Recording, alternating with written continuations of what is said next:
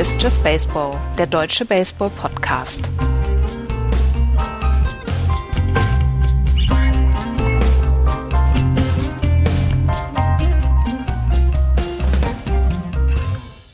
Es sind nur noch sechs Stunden bis World Series Game 7. Etwas, was wir tatsächlich immer sehr, sehr gerne hören und sehen und äh, worauf wir uns alle freuen.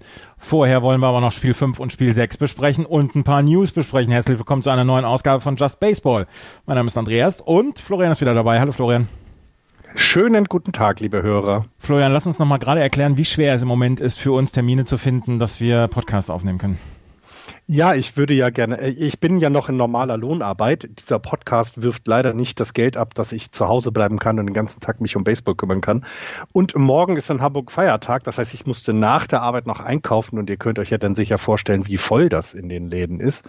Äh, weswegen ich jetzt, es ist jetzt 19.07 Uhr, ich komme also direkt vom Arbeitsplatz über den Edeka-Markt hierher, damit ihr eure Sendung noch vor dem Spiel 6 hören könnt. Wir wollen nicht rumheulen, wir machen das total gerne, aber wir wollen einfach eine Erklärung abgeben, warum es in diesem Jahr wirklich für uns alle sehr schwierig geworden ist.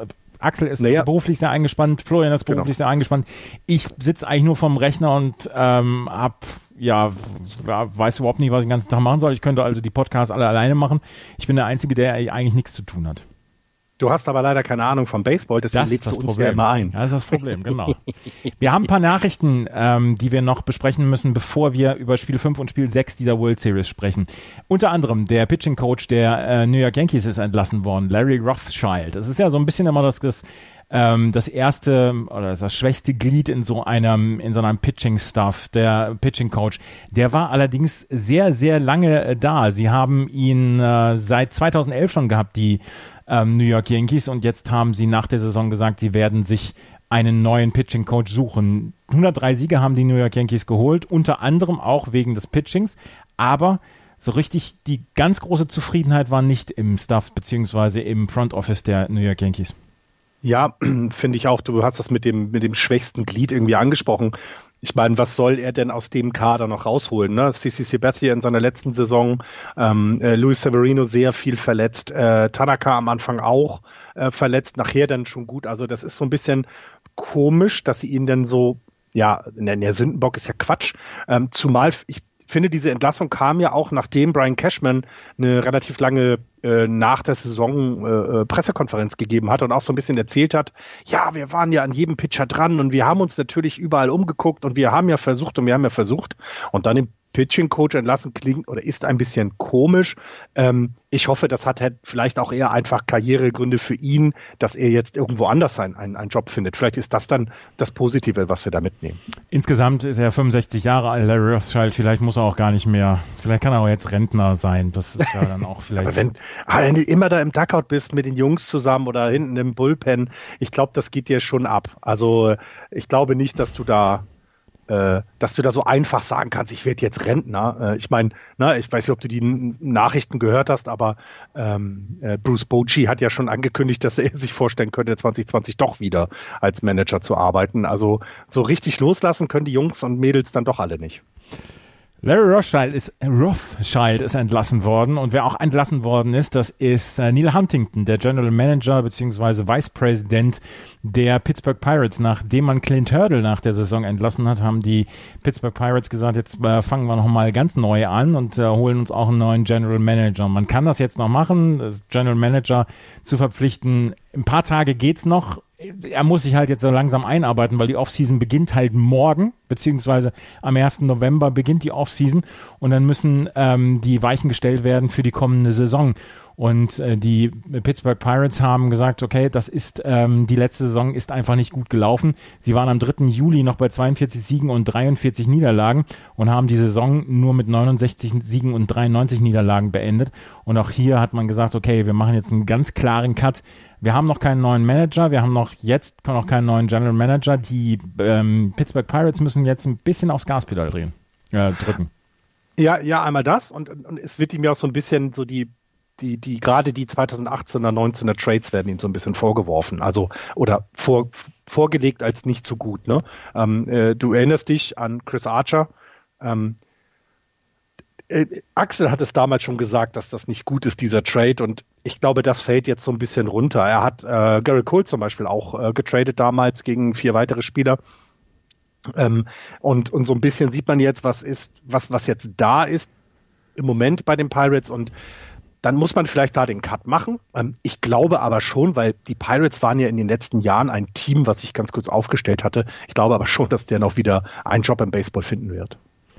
Ähm, Neil Huntington, ja, da, davon gehe ich jetzt auch erstmal auf, äh, aus. Ähm, er war, ähm, er ist 50 Jahre alt und er hat seit 2007 hat er die Geschicke der Pittsburgh Pirates geleitet. Also vielleicht war es dann auch jetzt so eine Geschichte, ja Mensch, zwölf Jahre waren es jetzt. Wir hatten zwischendurch eine gute Zeit, dann auch mit einer Playoff-Teilnahme, aber jetzt inzwischen müssen wir jetzt äh, mal was Neues machen. Also die Pittsburgh Pirates haben auch gesagt, okay, das war's jetzt für uns beziehungsweise für Neil Huntington. Haben wir noch Nachrichten, die wir bringen müssen? Du hattest nochmal, wir können ja jetzt nochmal, ist alles offiziell verkünden. Joe Girardi ist ja, genau. äh, Manager bei den Phillies. Wir hatten es so ein bisschen angedeutet. Ähm, David Ross ist bei den Cubs. Das, hatten das, wir das haben wir schon gesagt. Aber das Joe Girardi jetzt, jetzt zu dem offiziell, ne? Jetzt ist alles so da. Und ich finde, es wird ähm, für uns, glaube ich, eine sehr spannende Offseason, ähm, weil genau solche Dinge, Girardi bei den Phillies, das da, da erwartet man sich ja schon etwas, wenn man diesen Namen hört von beiden. Also einmal die Phillies mit dem Kader, den sie haben, und dann auch der Manager, der General, äh, der, der, der Manager mit, mit, mit Joe Girardi. Das ist etwas, was macht David Ross? Ich glaube, das ist super spannend. Ähm, und ich glaube, die Offseason wird echt, echt geil.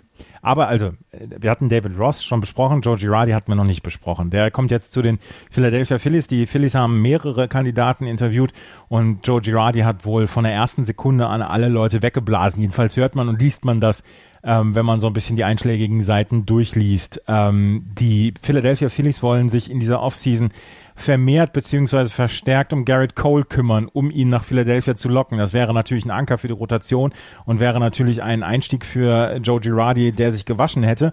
Ähm, er selber hat gesagt, er freut sich sehr auf diese Aufgabe. Er hat ein sehr gutes Team und dass er mit schwierigen Teams zu, zu Rande kommt, dass er mit schwierigen Charakteren auch klarkommt, das hat er ja bei den Yankees bewiesen. Er ist ja einer von den, von den besseren Managern gewesen und ähm, dass er zuletzt nicht mehr unbedingt den hundertprozentigen Erfolg hatte, lag nicht immer unbedingt an ihm. Aber er hat 2009 war er der Manager, der die ähm, New York Yankees zu ihrem bislang letzten World Series Titel äh, geführt hat und von daher ähm, ja, das, ich glaube auch, dass das eine Sache ist, die passt. Und Georgie Radi auf dem ESPN-Sessel da als Experte, das hat nie so richtig gepasst, fand ich, oder bei MLB TV. War, war auch, glaube ich, klar, ne, dass er wieder zurückkommt. Und ich meine, wer so ein Team mit äh, rund um Alex Rodriguez, äh, Mariano Rivera, ähm, äh, hier, wie heißt er noch, Jer Derek Jeter, wer, wer das gemanagt bekommt, da nicht unterzugehen, sondern selber noch ähm, als Manager der Yankees in Erinnerung zu bleiben, der kann mit so jemand wie Bryce Harper locker umgehen. Also ich glaube, das ist ähm, auch so eine, eine Entscheidung, die so ein bisschen äh, sagt äh, an die Spieler der, der Phillies, ihr seid nur Spieler und wir haben jetzt hier einen, der vorne steht und das Ganze managt und, und auf den werdet ihr hören und der Respekt, glaube ich, den, den, den, den wird er sich da ganz schnell erarbeiten und ich glaube, es ist ein, ähm, eine wirklich richtig gute Verpflichtung auch für die Phillies und für ihn. Ich meine, natürlich er steht jetzt unter Druck oder die Phillies stehen direkt unter Druck, ähm, weil sie dieses tolle Team haben. Ähm, äh, äh, trotzdem, er hat ja schon alles bewiesen, du hast es gerade gesagt. 2009 World Series, World Series für die Yankees das letzte Mal in den letzten zehn Jahren. Also das ist ja schon was. Ähm, der kann sich da, ja, der kann, der kann da richtig gut aus, äh, ausleben und, und ich vermute auch, ähm, dass das für die Phillies nochmal ein guter Push ist. Ich glaube auch, wie gesagt, also ich kann an dieser äh, Personalie nichts Schlechtes finden. Ich mag die Personalie Joe Girardi für die Philadelphia Phillies sehr gerne und mal gucken, wie es dann nächste Saison aussieht. Im Jahr zwei mit Bryce Harper dann auch. Und ähm, die Phillies werden in den nächsten Jahren unter Druck stehen. Sie müssen abliefern. Mal gucken, wie Joe Girardi dann mit diesem Stuff dann umgeht. Das waren die Nachrichten, die wir noch besprechen wollten, bevor wir auf Spiel 5 und Spiel 6 zu sprechen kommen. Und wir haben uns im Vorhinein darauf geeinigt, dass wir Spiel 5 ein bisschen weniger besprechen, dafür Spiel 6 äh, als ausführlicher, weil Spiel 6 halt auch mehr gebracht hat. Wir müssen über Spiel 5 so, weil, so viel sprechen, dass wir sagen müssen, Max Scherzer hatte sich vor dem Spiel verletzt gemeldet. Er war in die Pressekonferenz gekommen und konnte sich kaum bewegen. Er hatte gesagt, er wäre auch schlecht aus dem Bett gekommen und hätte Nackenschmerzen verspürt und er könnte nicht mal seinen Arm richtig heben. Und er hat sich dann tatsächlich mit dem vollen Körper zu den Reportern gedreht, wenn sie ihm eine Frage gestellt haben. Es sah nicht danach aus, als ob er noch überhaupt einen Ball würde greifen können in dieser World Series. Wir sprechen gleich noch drüber, dass er den Ball in Spiel 7 jetzt kriegen wird. Aber Joe Ross wurde für ihn eingesetzt. Joe Ross hatte bis zu dem Zeitpunkt einen Einsatz in der Postseason und wurde ins kalte Wasser geworfen. Er hat am Ende vier Runs abgegeben, fünf Hits, zwei Walks, ein Strikeout, zwei Home Runs hat er abgegeben gegen ähm, diese ähm, dieses Line-up der Houston Astros, die schon in, in den Spielen drei und vier so viel kaputt gemacht haben. Ich fand trotzdem, dass Joe Ross für die Kürze der Zeit, in der er sich vorbereiten konnte für das Event, was er hatte oder was, was vor ihm stand, dass er eigentlich einen ganz guten Job gemacht hat. Wie ging es dir? Ähm, ich, also natürlich liegt es an ihm, dass er verloren hat. Er ist der Losing Pitcher. Er hat vier Runs abgegeben. Sie waren äh, äh, earned oder vier Earned Runs abgegeben.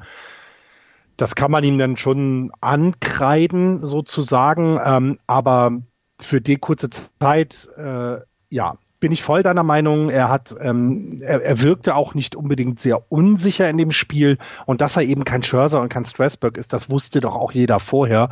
Ähm, daher ja, eine richtig gute Leistung. Er hat vor allem es auch wieder geschafft, fünf Innings abzunehmen. Das heißt, der Bullpen ist wieder etwas ähm, etwas mehr wieder geschont worden. Man hatte ja auch gedacht, dass es vielleicht sogar so ein, ne, so ein, so ein, so ein äh, Opener-Game werden könnte dann. Und das ist jetzt hier nicht passiert.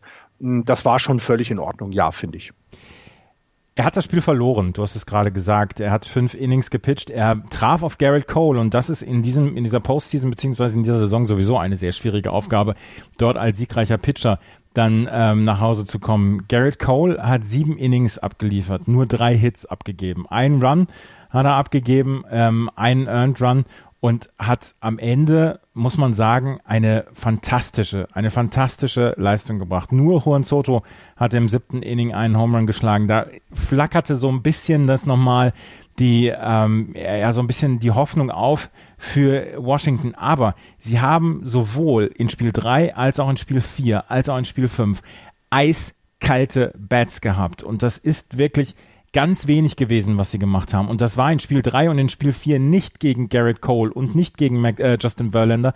Es war dann halt un unter anderem gegen Urquidi. Und dass sie in diesen Spielen 3 bis 5 vor heimischem Publikum drei Runs gescored haben, das finde ich ist ungenügend. Absolut. Absolut. Und natürlich kann man, kann man, ähm, kann man überlegen, ähm, die, also das beste Pitching, also oder, oder die guten Pitcher haben sie ja wieder gegen sich gehabt mit Gary Cole, das ist gerade angesprochen. Ähm, trotzdem, es gab es ja vorher 17 Runs in zwei Spielen, also dieser, dieser absolute Gegen, Gegensatz, 17 in zwei und dann drei in drei, also ich fand's ähm, auch sehr, sehr komisch und ich, ich weiß auch nicht, ob das gehemmt hat, dass sie zu Hause waren. Also, dass, dass du dann das erste Spiel verlierst, alles gut. Also, das, das passiert halt mal. Das ist ja auch überhaupt gar kein Problem. Ähm, aber diese beiden Spiele, das war so kalt, das war wirklich so, als wenn die auch gar nicht da gewesen sind. Und äh, wenn wirklich dein, dein, dein Rookie mit Juan Soto der einzige ist, der so ein bisschen ähm, jetzt ein bisschen ja für, für, für etwas sorgt, auch, auch für äh, im, Garrett Cole mal eine Grenze zeigt. Das fand ich halt. Ich meine, da sind, da sind Leute wie Adam Eaton 0-4 gegangen, Anthony Randon ist 0-3 gegangen. Das sind alles so, die müssen es doch regeln und nicht so ein junger Typ, der, der ja noch nicht mal so lange dabei ist. Hitter 1 bis 3 in diesem Spiel 5, 0 Hits bei 11 at Bats. Uh, Howie Kendrick mit einem Hit, Ryan Zimmermann ohne Hit, ähm, uh, Robles nur ohne Hit. Jan Gomes mit einem Hit, also insgesamt vier Hits dabei zu haben. Ja, es ist Garrett Cole, ja, es ist der beste Pitcher in dieser Saison gewesen. Ähm, aber auch in drei, in Spiel drei und vier haben sie es ja überhaupt nicht hinbekommen, in irgendeiner Weise Runs zu scoren. Und das war einfach deutlich zu wenig. Und sie haben eine so bombastische Ausgangsposition nach zwei Spielen haben sie einfach aus der Hand gegeben. Ja, Houston hat gut gepitcht. Ja, Houston hat in den entscheidenden Situationen diese Runs gescored. Aber ähm, wie die Washington Nationals es nicht geschafft haben, nicht mal über Small Ball hier Runs zu konstruieren, zu kreieren, Das war einfach viel zu wenig. Das hat man ja in Spiel 6 gesehen, wo sie dann wieder auswärts waren, dass sie es auf einmal wieder hinbekommen haben. Auch zwischendurch mit Small Ball, auch mit, mit Sachen, wo man gesagt hat, okay, wir nehmen das Double, beziehungsweise wir versuchen nicht zu viel zu riskieren. Ja, auch da kam der Long Ball, aber Insgesamt war das zu wenig. Trotzdem müssen wir auch sagen, die Houston Astros haben sich nach dem Schock der ersten beiden Spiele in den Spielen drei bis fünf hervorragend verhalten und haben dann ähm, unter anderem mit Jordan Alvarez, mit äh, Carlos Correa, mit George Springer haben sie dann drei Home Runs geschlagen und dann dieses Spiel dann auch mit ähm, 7 zu 1 gewonnen und damit die Serie nach Houston zurückgebracht mit einer 3 zu 2 Führung. Und jetzt gab es gestern oder heute Nacht Spiel 6. Und äh, Spiel 6 war das Spiel zwischen Justin Verlander und der Steven Strasberg. Und ähm, Justin Verlander hat noch keine gute Postseason gehabt. Das müssen wir so sagen. Er hat jetzt einen ERA in der Postseason von 5,73 nach diesem Spiel.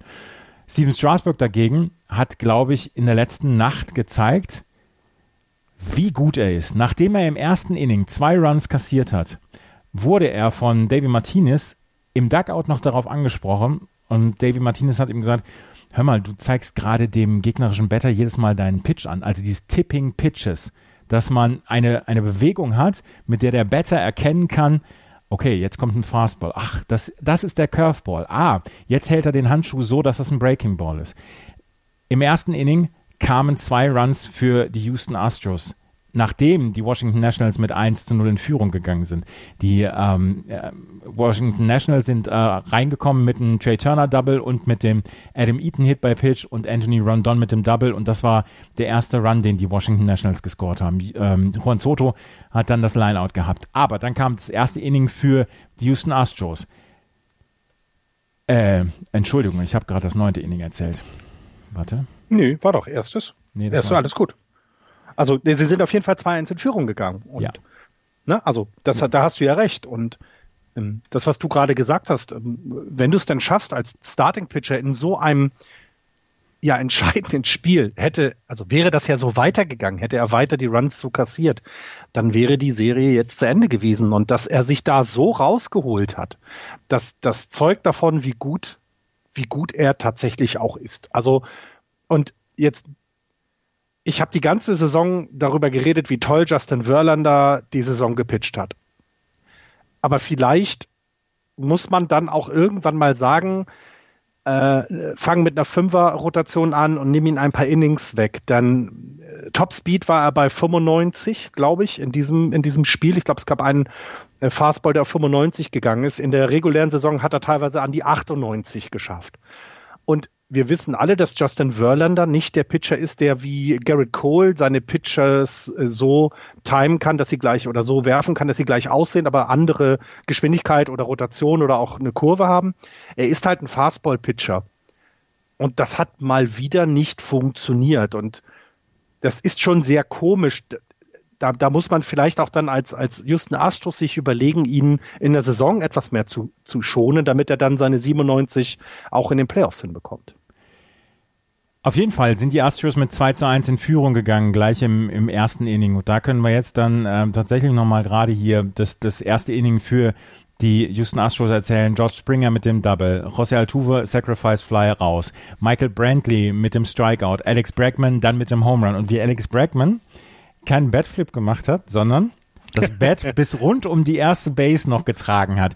Das Was hat, übrigens sehr verpönt ist. Ne? also unter Baseballspielern ist das ein absolutes No-Go, mit dem mit dem Schläger zu laufen. Ähm, also wir mussten vorher, wenn wir das gemacht haben, einfach weil wir nicht dran gedacht haben, mussten wir äh, nicht, dass ich einen Home Run geschlagen habe, aber die, die es gemacht haben, äh, mussten dann zehn Liegestütze im, im, im, im Dugout machen, weil der Trainer hat das gehasst. Ja, ja, und äh, Alex Bregman hat, als er diesen Home Run geschlagen hat, hat er dem hinterhergeguckt, äh, dem Ball, und hat dann sein, sein Bat mit rund um die erste Base getragen, wollte dem First Base Coach dann sein Bat geben. Das ist dann, hat dann nicht geklappt, aber ähm, das war, es war nicht gut, beziehungsweise war keine schöne Aktion von ihm. Allerdings, andererseits sage ich dann auch wieder, in den Playoffs ist sowas in Ordnung. Wie gesagt, let, wir haben. Let, let, them, let them play. Ja. Wenn er, wenn, er, wenn er empfindet und nicht mit dem Ding durch die rund um die Bases läuft, sondern das meinetwegen dann Richtung eigenes Bullpen knallt, ist es mir doch egal, ja. Absolut. Und wie gesagt, das, das große Beispiel ist immer noch José Bautista vor ein paar Jahren in den Playoffs mit den Toronto Blue Jays, wie, wie er den Batflip ge geworfen hat, wo ich gedacht habe, Alter, geil. Ja, das, das, das kann man so machen. Das ist, das ist in Ordnung. Das ist wirklich in Ordnung.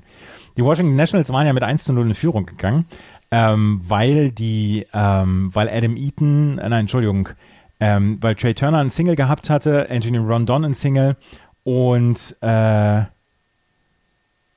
Rendon war der Single. Genau, Rendon war das Single und Trey Turner hat dann den ersten Run gescored. Genau. Damit waren sie mit 1 zu 0 in Führung gegangen. Da hatte schon, hatten sie schon ein bisschen Hoffnung. Und die Washington, äh, die Houston Astros haben da gleich erstmal den, ähm, den Finger drauf gehalten. Im zweiten Inning ist nicht wirklich viel passiert. Beide Three and Out, also Astrobal Cabrera, Ryan Zimmerman und Victor Robles für die Washington Nationals raus, Jordan Alvarez, Carlos Correa, Robinson Chirinos für die äh, Houston Astros aus. Und da konntest du schon sehen, dass Steven Strasburg irgendwas an seinem Pitch gemacht hat, beziehungsweise an seinen Pitches, was ich eben erklärt habe.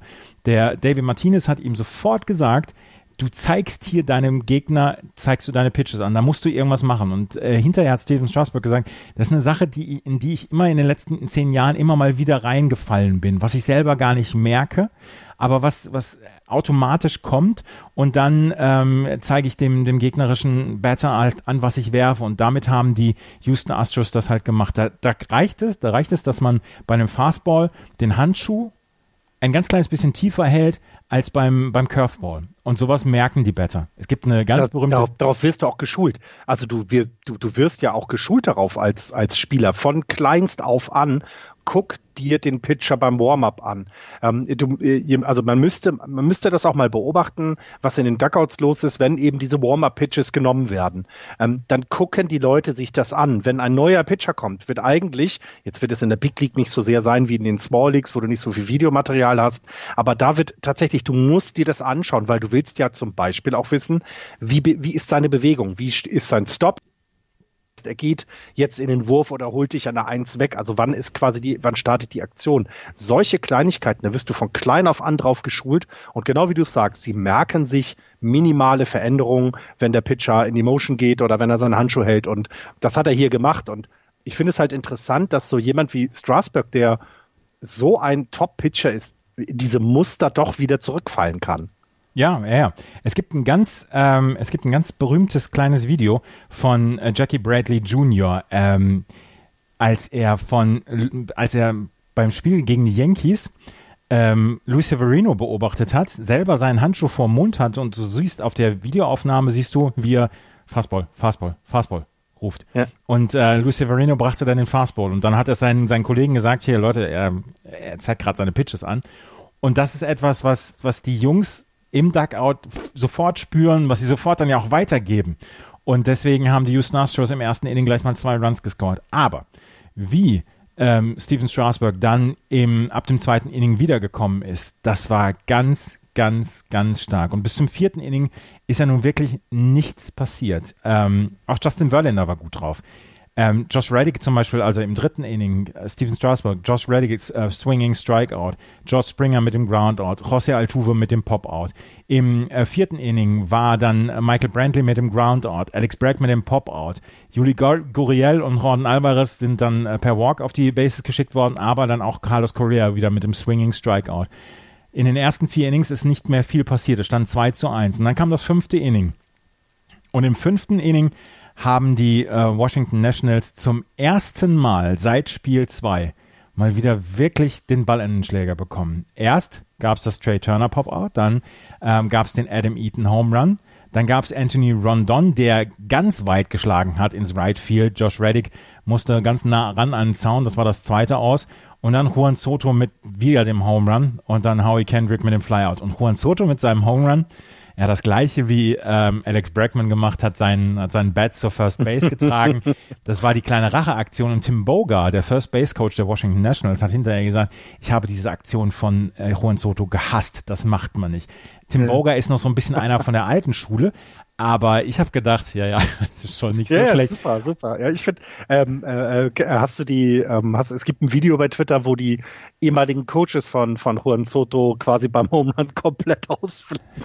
Irgendwie aufgenommen, irgendwie in einem Raum äh, mit Washington National Cap auf natürlich und die flippen komplett aus bei diesem Home Run. Und was ich halt sehr spannend finde, ist, ähm, das, was du gerade gesagt hattest mit diesen langen Flyouts, ne? wenn du dir anguckst, Adam Eaton, das war dann ein Home Run mit 381 480 und Soto auch mit 413 Feet. Aber auch der von Randon und auch der von Kendrick, auch da wieder, wir nehmen das Bälle, Thema Bälle wieder ran, das hätten auch locker vier Homeruns in der Saison sein können. Ne? Ja. Auch hier muss man so ein bisschen gucken und ähm, ähm, ähm äh, Justin Verlander ist dafür bekannt, dass er eben ein ein Flyout-Pitcher ist. Er ist keiner, den du, wo, da weiß eigentlich das Infield, heute wird ein einfacher Tag. Ne? Also du kannst ja wirklich als, als Second Base und Shortstop sagen, hey, komm, super, ich muss heute keinen Stretch machen, ich muss mich nicht hinlegen, die Bälle gehen weit raus und das Outfield hat heute zu tun. Und in diesem Spiel war es wieder erneut so, dass, dass das eben dann ihm zum Verhängnis wird. Ähm, das, ich glaube, in der Saison fängst du das halt besser ab. Hier, wo es so viel geht, ist das halt echt übel, dass es dann eben auch zwei Homeruns sind. Ne? Lass, lass sie doch mal ein Single machen. Das kriegt die Defensive dann ja auch alles mit einem Double Play oder sowas. Äh, irgendwie kriegen sie das ja verarbeitet, wenn der Ball mal ins Spiel kommt. Aber wenn du das Gefühl hast als Infield, dass, dass die Bälle immer über dich rüberfliegen und ja, und dann sowas passieren kann, das ist auch ziemlich übel. Aber auch äh, als, als Konsequenz jetzt, ich hätte Justin Verlander auch ins fünfte Inning geschickt, du wahrscheinlich auch, ne? Ja, da gab es ja keine Anzeichen. Da gab es überhaupt keine Anzeichen. Nein, nein, da, also das, das äh, AJ Hinch mache ich da überhaupt keinen Vorwurf. Ähm, Justin Verlander nach vier Innings mit einem Run, natürlich lasse ich den im fünften Inning drin. Bisschen viele Pitches dann, ne? Also insgesamt 93 Pitches hat er in seinen 5.0 Innings dann ähm, ähm, hat er auf der Uhr gehabt, äh, wenn man vergleicht mit äh, mit äh, Steven Strasberg, der über acht äh, Strasberg, Strasberg, der mit äh, der über acht Innings gegangen ist, äh, gegangen ist, der hat 100, 104 nur gehabt, also nur neun mehr, äh, elf mehr. Das zeigt eben schon, Wörler musste ein bisschen mehr arbeiten, aber auch das ist man von ihm gewohnt. Ja, das ist man von ihm gewohnt. Wie gesagt, es gab überhaupt keine Anzeichen, dass er, Nein. dass er da zwei Home Runs abgibt. Und ähm, Steven Strasburg, wie gesagt, ich, ich habe seine Leistung heute Nacht habe ich wirklich bewundert. Das fand ich bockstark, wie er äh, gespielt hat. Und ähm, ich bin also ich habe angefangen, wieder mich für Baseball zu interessieren, als Steven Strasberg damals gerade von den Washington Nationals gedraftet worden ist. Und dann gab es ja diese Geschichte, dass er dann sofort in seiner ersten Saison Tommy John Surgery haben musste. In der nächsten Saison ist er dann kurz vor den Playoffs ist er dann rausgenommen worden, weil sein, sein äh, Inning Limit erreicht war. Also er hatte einen relativ schwierigen Start. Er wurde ja als das absolute Pitching-Phänomen wurde er ja angepriesen damals, als er in die Big League kam. Und er hat über die letzten Jahre gezeigt, dass er ein sehr, sehr guter Pitcher ist, aber dass er immer so ein bisschen im Schatten stand von Leuten wie Max Scherzer, von Garrett Cole, Justin Verlander, ähm, äh, Chris Sale zum Beispiel dann auch.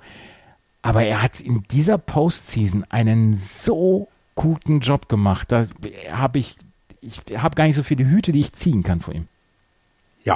Ja, und er konnte es auch endlich mal zeigen, ne? weil die Nationals endlich mal weitergekommen sind. Das war ja auch immer so ein bisschen das Problem, dass die Nationals immer recht früh gescheitert sind ähm, in den Playoffs und, und eben ja diese, diese heroische Rolle ja nie so richtig richtig zugeschustert werden konnte. Und jetzt hat es gezeigt, dass er eben nicht nur ein Regular Season, sondern auch ein Playoff-Pitcher ist. Und äh, wenn man mich jetzt äh, in der Nacht weckt und sagt, Spiel 7 steht an, wen nimmst du auf dem Mount, ist welche Antwort meine? Natürlich Madison Bumgarner, aber danach hätte ich schon äh, überlegt, ob ich Steven Strasberg auf dem Mount stelle. Ist eine, ist eine fantastische Leistung gewesen von Steven Strasberg. Im siebten Inning ging es dann weiter für die ähm, Washington Nationals. Und da ist jetzt eine Geschichte, da haben wir heute schon ein bisschen per WhatsApp drüber gestritten. Nein, ähm, nein, wir haben gestritten. Du hast mir deine Meinung aufoktroyiert. So sieht's nämlich aus. Jan Gomes mit einem Single. Und dann, das ist erstmal nichts, nichts Spektakuläres. Dann gab es von Trey Turner, der äh, Rechtshänder ist und der so, also mit dem, mit dem Gesicht Richtung First Base schon steht. Gab es einen Schlag, ich glaube, an die äh, nee, äh, also es war Richtung ein, Pitcher. Richtung, Richtung Pitcher. Pitcher. Es war ein, eigentlich ein Groundout. Brad Peacock wirft dann zu Juli Guriel und Juli Guriel kriegt seinen Handschuh an den Körper von Trey Turner. Trey Turner auf die First Base, beziehungsweise der Ball an äh, Juli Guriel vorbei. Trey Turner läuft weiter bis zur Second Base, Jan Gomes bis zur Third Base. Aber sofort, als er auf der Second Base stand, hat ihn der ähm, Umpire rausgeworfen wegen ähm, Better, better, inter äh, better Interference. Better Interference. Es ist gesagt worden, ähm, Trey Turner ist nicht auf der Linie beziehungsweise innerhalb ähm, seiner Running Line gelaufen. Das heißt, zwischen der ähm, zwischen der Linie, zwischen der Auslinie und rechts davon gibt es ja noch immer diese Lauflinie da auf der rechten Seite. Ich weiß gar nicht, wie die heißt. Ähm, nee, das ist keine Lauflinie, aber äh, äh, anders. Also ähm, ab dieser Linie, also es gibt ja zwei, äh, die, die First Base hat zwei Linien. Ja. Die eine, die durchgestrichen von der äh, Homeplate bis durch zur First Base ist und die andere fängt, ich weiß gar nicht wie viel Fuß, ich musste mal kreiden, keine Ahnung, aber irgendwann fängt dann so eine andere Linie an. Und in dieser Warum, Linie muss er sich bewegen. Nee, noch nicht mal. Äh, aber warum gibt es diese Linie? Weißt du das? Also weißt, warum gibt es diese zweite Linie? Diese zweite Linie gibt es, ähm, wenn du als äh, äh, Runner auf die erste Base rennst und an dem Punkt dieser Linie gerade ausläufst, dann darfst du die Base überlaufen. Dann darfst du durchziehen und musst nicht an der First Base genau. zum Stopp kommen. Genau. Ne, wir, wir, kennen das ja alle. Du kannst äh, als Runner durchlaufen. An allen anderen Bases musst du an der Base stehen bleiben. Second Base sehen wir ja, wenn du läufst, du musst da bleiben. Das ist der einzige Unterschied äh, im gesamten Spiel. Wenn du also anfängst, anzuzeigen, dass du eine Kurve läufst, dass du also Richtung Second Base ist und der Ball kommt dann quasi schnell genug an einen zurück und dann musst du auch wieder zurück an die Base laufen. Man sieht das ja immer, es gibt diesen Kurvenlauf, der Runner guckt ein bisschen, schaffe ich es noch zur zweiten, ach, ich schaffe es nicht, also laufe ich zurück. Das trennt dieses zum einen. Ähm, was aber immer gemacht werden muss, ist, dass du auf gerader Linie zwischen den Bases laufen genau. musst. Also ähm, dass du darfst also du darfst nicht irgendwie Richtung Outfield laufen und dann Richtung äh, Second Base. Und hier in diesem Fall hat der Umpire entschieden, weil er innerhalb der Linie gelaufen, also innerhalb des Feldes gelaufen ist. Ähm, das ist schon mal schlecht, das macht man auch nicht. Also ich verstehe auch nicht, warum er da gelaufen ist. Weil, was bedeutet das denn? Da steht ja der First Baseman und im Baseball darfst du dem Fänger, genauso wie auch dem Runner, nicht im Weg stehen. Also du, du musst beiden, beide müssen ihren Job machen dürfen, um so zu sagen. Und deswegen hat der hier auf Interference, ähm, also auf Better Interference, also du hast als Schläger den Defensivmann ähm, ähm, ja, an seiner Arbeit gehindert und deswegen hat er ihn quasi out gegeben. Das war der Call.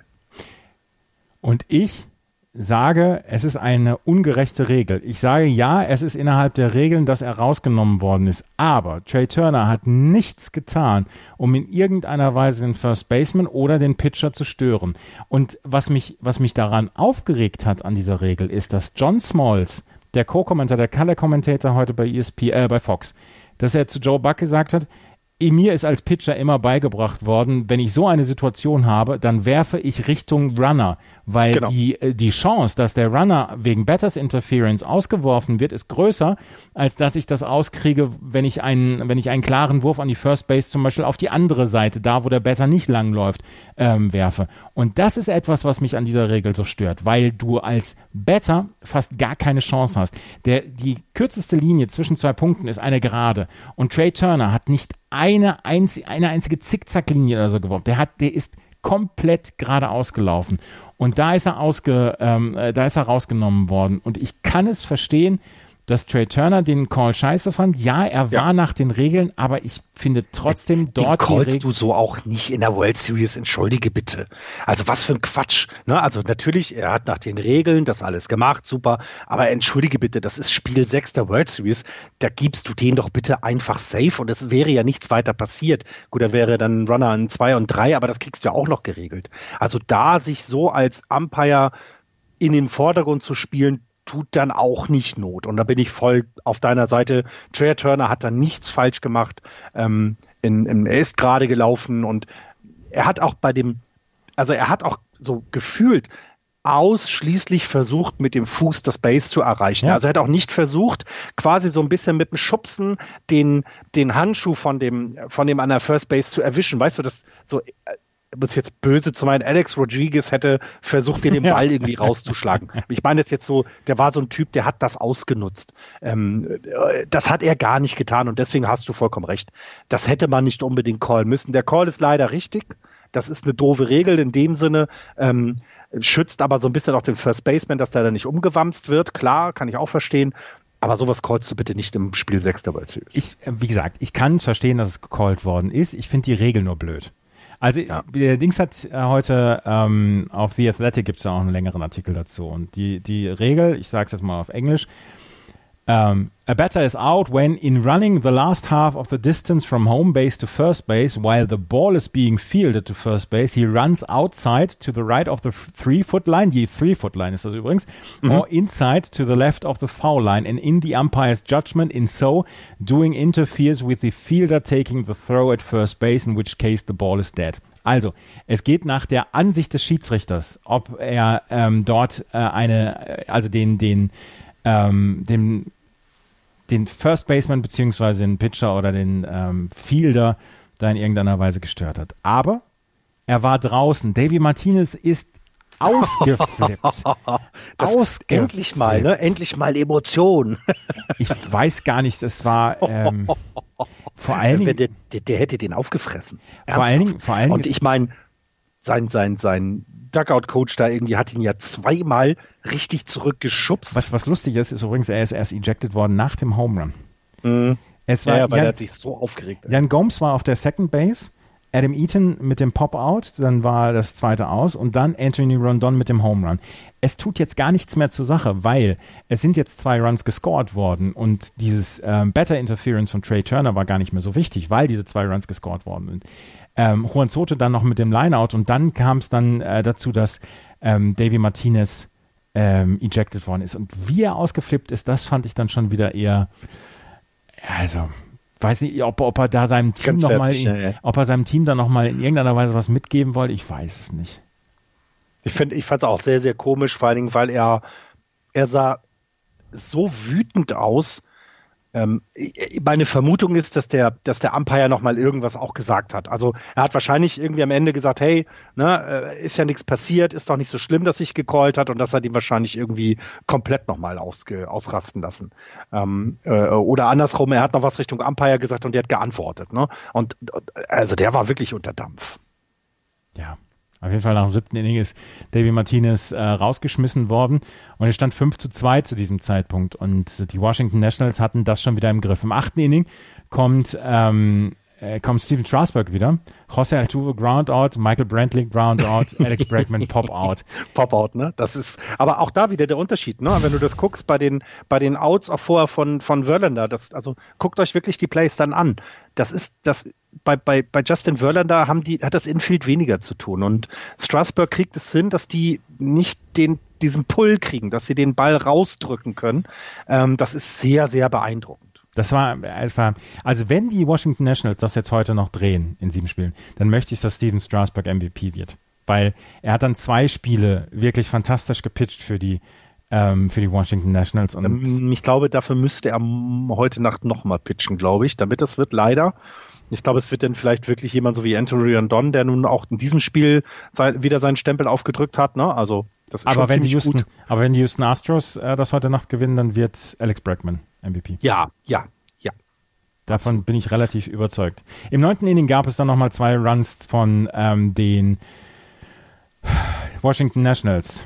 Trey Turner mit dem Double, Adam Eaton mit dem Hit by Pitch, Anthony Rondon mit dem Double, Trey Turner und Adam Eaton scoren, Juan Soto mit dem Lineout und dann Bottom of the Ninth Inning. Das erste Out hatten noch ähm, Steven Strasburg besorgt und dann die letzten beiden konnte ähm, Sean Doolittle besorgen, obwohl er einen Double hinnehmen musste von Carlos Correa, aber Wow, die Washington da brauch, Nationals da brauchst, da brauchst du so ein, da brauchst du so einen Closer, ne? Also das hat er gut gemacht. Das, Super gemacht. Absolut, absolut.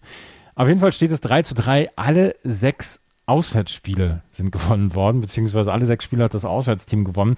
Und jetzt gehen wir in Spiel 7 und zack, zieht Davy Martinez den Joker aus dem Ärmel und sagt, nö, heute Nacht pitcht Max Scherzer. Max Scherzer hat eine Kortisonspritze bekommen und hat gesagt, er kann sich wieder bewegen. Er ist good to go. Dazu hat dann auch noch hier ähm, der Catcher, äh, Kurt Suzuki, gesagt, ich bin auch good to go. Auch er ist ein bisschen angeschlagen, aber es ist Spiel 7, all hands on deck. Und so sehen wir wahrscheinlich Max Scherzer und Kurt Suzuki. Kurt Suzuki catcht immer Max Scherzer. Und auf der anderen Seite Zach Greinke. Das Momentum meiner Meinung nach haben im Moment so ein bisschen die Washington Nationals. Zach Greinke auch etwas eher wackelig gewesen. Ich bin oh so ja, ja, ja, ja. Kein Postseason-Pitcher bisher, ja. Ich bin sehr gespannt auf dieses Spiel. 1.08 Uhr heute Nacht geht's los. Ja, und ähm, was, was, was also was ich halt sehr interessant finde, ist, dass wir so eine komplett andere World Series sehen als die letzten Jahre. Es gab es tatsächlich noch nie, dass alle sechs ersten Spiele von den, von den äh, jeweiligen Auswärtsteams gewonnen wurden. Das gab es in den 398 Jahren World Series noch nie. Das fand ich spannend. Ich hatte eher erwartet, dass irgendwann in 1903 mal die Cleveland Knickerbockers gegen die, was weiß ich, was das hatten. Nein, gab es noch nicht. Ähm, und was machst du denn jetzt mit dieser Serie? Ne? Also wie, du kannst ja, du kannst ja noch nicht mal sagen, Mensch, das, das Heimteam hat die Fans im Rücken. Ja, anscheinend ist das wohl völlig egal. Also den Nationals war es egal, als sie zu Hause waren, da haben sie dann verloren und den Astros ist es auch egal. Das kannst du nicht mitnehmen. Und es sind, glaube ich, hier jetzt Kleinigkeiten. Die Kleinigkeiten hast du angesprochen. Wenn Kurt Suzuki und Max Scherzer zusammen pitchen, die gehen davon aus, die werden, die werden jeden Schmerz überspielen, egal was kommt. Das heißt so, lass die vier Innings scoreless gehen, dann wackelt das bei den, bei den Astros so kolossal, weil sie ja auch offensiv diese, diese, diese, also man kann ja beiden vorwerfen, sie sind offensiv zu schwach und dann eben wieder zu stark. Ne? Also die Astros haben in den drei Spielen, äh, die sie in Washington hatten, 19 Runs gescored. Also du kannst dagegen ja noch nicht mal was sagen, haben aber jetzt zu Hause insgesamt erst, was sind sieben, neun Runs gescored. Also das, und, und andersrum ja genauso. Die Nationals haben zu Hause nur drei Runs und auswärts sind wir bei 19, 24. Das ist alles so, unvorhersehbar und ja, ich freue mich wahnsinnig, wahnsinnig auf das Spiel heute Nacht. Ich kann auch endlich, endlich, endlich mal ein Spiel sehen. Äh, morgen ist dann Hamburg Feiertag. Ähm, ich bin zwar heute Abend noch ein bisschen unterwegs, weil äh, Freunde aus Frankfurt da sind, äh, hier in Hamburg und, und das wird ganz lustig und ich komme dann nach Hause, setze mich von Fernseher, mache genüsslich eine Dose Bier auf und gucke mir dieses Spiel an und freue mich, ähm, so eine tolle Serie erleben zu dürfen. Ich freue mich vor allen Dingen darauf, dass äh, Spiel 7 eine, ähm, eine Geschichte ist, dass es komplett unvorhersehbar ist, weil du alles über Bord wirfst, was du ja im gesamten Jahr so kennenlernst. Sei es, ähm, sei es die, die, den Einsatz von Pitchern, den Einsatz von Relief-Pitchern. Heute wirst du alles, alles an Bord haben. Wahrscheinlich wird auch Steven Strasberg sagen, auch ein Inning kann ich wohl gehen heute Abend. Klar, auch wenn ich die werden alles reinwerfen. Da wird auch Wörländer wird noch werfen zur Not. Also ja. Ja. Ja. Und ähm, ich bin sehr, auch sehr gespannt drauf. 1.08 Uhr geht es heute Nacht los. Max Scherzer gegen Zach Greinke, Houston Astros gegen die Washington Nationals. Wer gewinnt? Ähm, ich glaube, das Spiel, dass das Spiel geht so aus, dass ein Team mehr Runs scoren wird. Also du weißt es nicht. Nein, ich, es ist ein absoluter Münzwurf, genau weil du es gerade angesprochen hast, weil alles äh, danach ruht sich jeder erstmal ein halbes Jahr aus. Es, es, das ist egal. Und wenn Verlander noch mal fünf Pitches mit 100 Meilen werfen soll, dann wird er das tun. Ähm, ich, ich kann aber auch den Hörern raten, stellt euch vielleicht den Wecker, wenn ihr jetzt morgen arbeiten müsst, auf 5 Uhr. Das Spiel wird locker sechs Stunden dauern gefühlt weil die, die Serie ist ja eh sehr, sehr, die Spiele sind ja sehr, sehr lang. Also trotz teilweise deutlicher Ergebnisse haben wir äh, sehr viel Zeit, die immer drauf geht. Ähm, also das wird, das wird ein langes Spiel, fünf Stunden Minimum. Und am Ende wird, äh, werden leider die Houston Astros gewinnen. Ich glaube nicht, dass das fünf Stunden dauert. Der, der, der wird jeder, jeder Pitch wird untersucht ist, und nein, jeder bereitet sich. Jeder Pitch ist jetzt wichtig. Es das wird kein, keine, das wird keine fünf Stunden dauern. Ähm, ich sag, die, ich sag auch, dass die Houston Astros gewinnen. Also werden es die Nationals. Herzlichen Glückwunsch. Vielen ich habe aber gesagt, ich habe immerhin gesagt in sieben Spielen. Vielen Dank fürs Zuhören. Wenn euch das gefällt, was wir machen, freuen wir uns über Bewertungen, Rezensionen auf iTunes. Wir freuen uns, wenn ihr den Spenden-Button nutzt auf justbaseball.de und ansonsten hören wir uns morgen zu unserem letzten Podcast hier zu dieser Saison. Dann werden wir nochmal dieses Spiel Revue passieren lassen und ähm, ja, dann war es das mit der Saison 2019 und dann sind es nur noch, ich glaube, 160 Tage bis Pitchers und Catcher hm. äh, kommen. Es gibt dann zum Glück die Count Countdowns, weil ja, das wird ganz, ganz, eine ganz, ganz üble Zeit jetzt wieder. Vielen Dank fürs Zuhören. Bis zum nächsten Mal. Tschüss. Tschüss.